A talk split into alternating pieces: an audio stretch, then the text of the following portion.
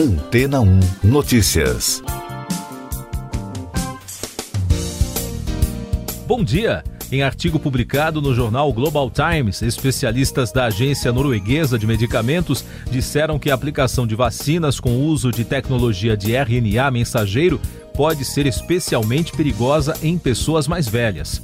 O alerta ocorreu após a agência comunicar que 23 idosos de mais de 80 anos morreram após receber a vacina das farmacêuticas Pfizer e BioNTech contra a Covid-19. Yan Zankil, virologista da Universidade de Wuhan, disse que se for comprovado que mortes foram causadas pela vacina da Pfizer, isso indicaria que os imunizantes de mRNA não são tão bons quanto se pensava. Em reportagem do Jornal do Brasil, um imunologista chinês disse que esse tipo de vacina não deveria ser mais usado no mundo. Isso porque, segundo ele, ainda não foi provado que imunizantes que utilizam esse tipo de tecnologia podem ser aplicados em larga escala. O especialista criticou o fato de pessoas com mais de 80 anos estarem tomando a vacina da Pfizer, alertando para a fragilidade do sistema imunológico desses indivíduos. Enquanto isso, os cientistas chineses pediram mais estudos sobre as mortes e os antecedentes clínicos dos idosos.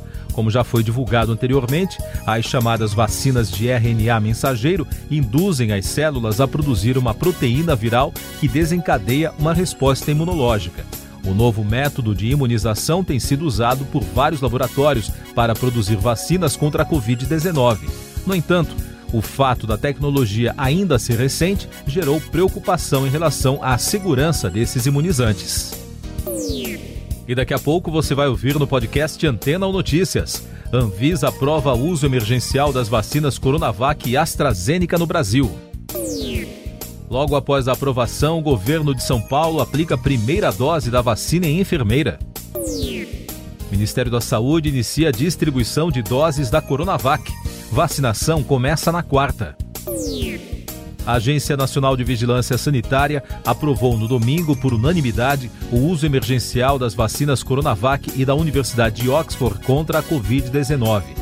O autor do último voto a ser dado, o presidente da agência, o médico e contra-almirante Antônio Barra Torres, disse que é preciso confiar na Anvisa e nas vacinas que forem certificadas pela agência.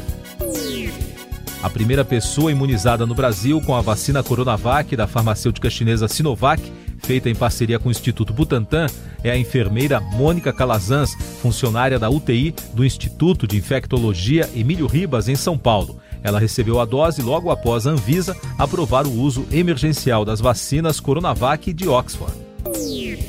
O Ministério da Saúde inicia hoje a distribuição das quase 6 milhões de doses da Coronavac para todos os estados e o Distrito Federal, de acordo com informações divulgadas pela pasta. A expectativa é começar a campanha já na próxima quarta-feira.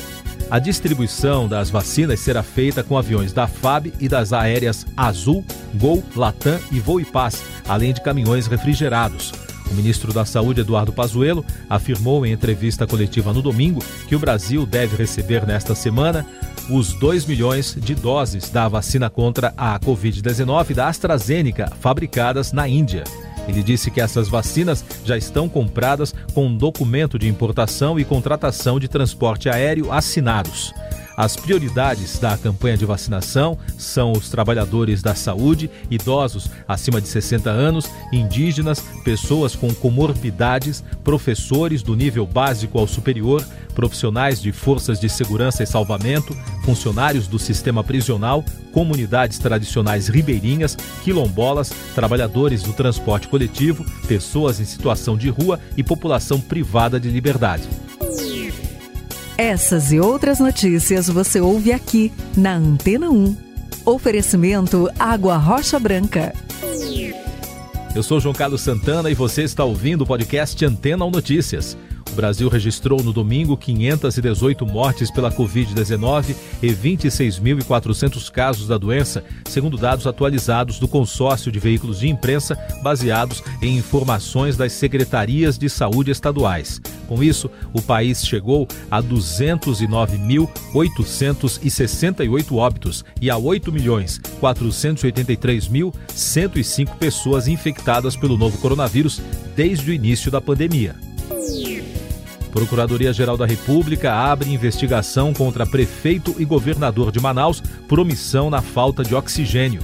Augusto Aras, o procurador-geral, determinou no fim de semana a abertura de inquérito no Superior Tribunal de Justiça para apurar possível omissão do governador do Amazonas, Wilson Lima, e da Prefeitura de Manaus, comandada pelo recém-impulsado Davi Almeida, na crise regional que levou ao colapso do sistema de saúde, especialmente ao fornecimento de oxigênio para pacientes com Covid. O Grupo de Atuação Especial de Combate ao Crime Organizado, GAECO, do Ministério Público do Amazonas, informou que abriu uma investigação para apurar a atuação de pessoas físicas, jurídicas, servidores e entidades durante a crise de saúde no Estado. Segundo o órgão, será avaliada a atuação principalmente durante o caos nos hospitais do Estado por falta de oxigênio. Destaques internacionais no podcast Antena Notícias. Milhares de eleitores portugueses foram às urnas no domingo para participar na votação antecipada das eleições presidenciais de 24 de janeiro, em meio à pandemia. Em Lisboa, formaram-se filas de espera em frente aos edifícios da cidade universitária, onde os eleitores aguardaram a vez de votar. O pleito antecipado registrou o número recorde de inscritos. Alexei Navalny é preso ao desembarcar em Moscou. A polícia russa prendeu o opositor do governo no aeroporto depois que ele voltou ao país no domingo, segundo informações do advogado do político. O avião deveria chegar ao aeroporto de Vnukovo, em Moscou, mas acabou aterrissando no aeroporto de Sheremetyevo, também na capital russa. O ministro das Relações Exteriores, Dominique Raab, pediu a Pequim que o país aceite que observadores internacionais da ONU possam visitar a China para verificar a situação da minoria muçulmana uigur em Xinjiang. A região foi denunciada pelo que foi considerada uma barbárie cometida pelo regime chinês em relação aos uigures. Chuvas torrenciais dificultam os trabalhos das equipes de resgate para encontrar sobreviventes do terremoto que atingiu a ilha indonésia de Sulawesi. Segundo o boletim mais recente do governo indonésio, subiu para 78 o número de pessoas que morreram vítimas do tremor. Maquinário pesado, como guindastes e pás elétricas, continuam realizando buscas e removendo as ruínas de edifícios na cidade mais atingida pelo terremoto na sexta-feira. Pandemia reduz migração global, diz Nações Unidas. Um novo relatório da ONU aponta que a pandemia de Covid-19 desacelerou a migração global em quase 30%, com cerca de 2 milhões de migrantes a menos entre 2019 e 2020. Segundo o levantamento Migração Internacional 2020, 281 milhões de pessoas viviam fora de seus lares em 2020. Dois terços dos migrantes registrados vivem apenas em 20 países, com os Estados Unidos liderando a lista. Forças de segurança da Guatemala impediram por horas o avanço da primeira grande caravana de imigrantes da América Central neste ano, que partiu de Honduras na última sexta-feira rumo aos Estados Unidos.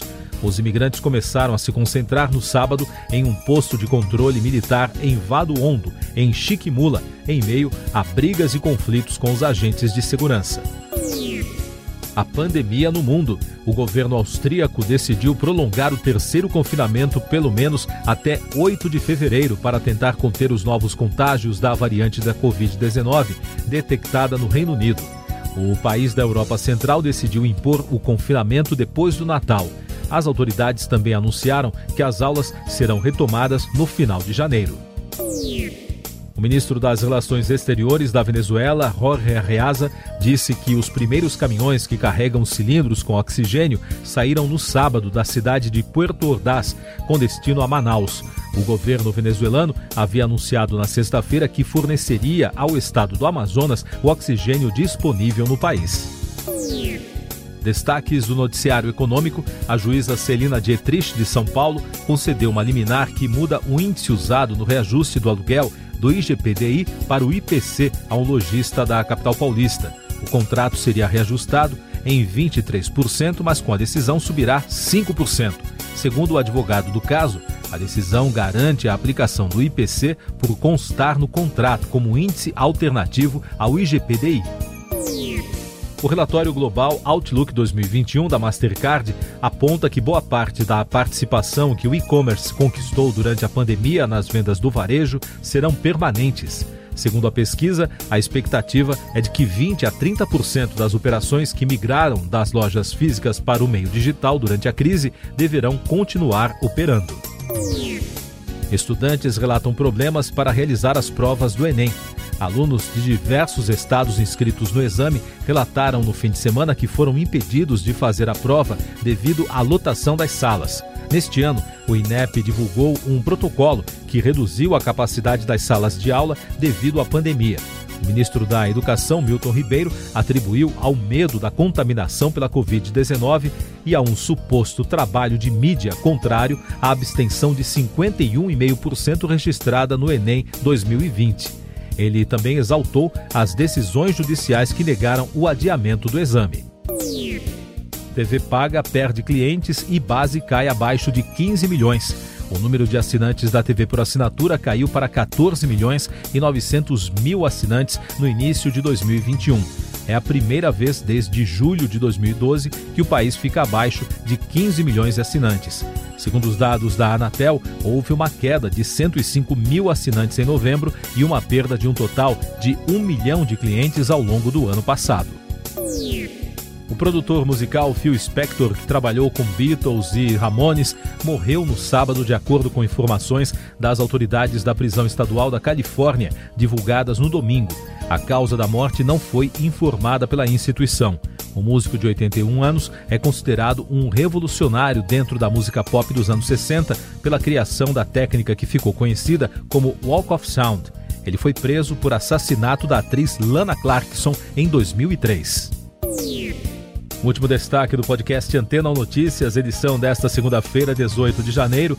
Em pronunciamento, ao lado de governadores no galpão logístico do Ministério da Saúde, no Aeroporto Internacional de Guarulhos, em São Paulo, o ministro da Saúde, Eduardo Pazuello, disse que a vacinação nacional contra a Covid-19 começará logo mais às 5 horas da tarde desta segunda-feira em todos os estados, após a distribuição de doses da Coronavac. Pazuello também alertou que o início da vacinação nacional não desobriga a população de continuar a se prevenir da doença, com o uso de máscaras e o distanciamento social.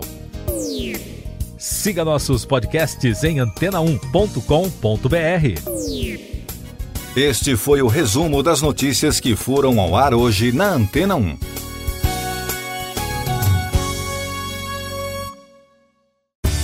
Depois de tanto conteúdo legal, que tal se hidratar com água rocha branca?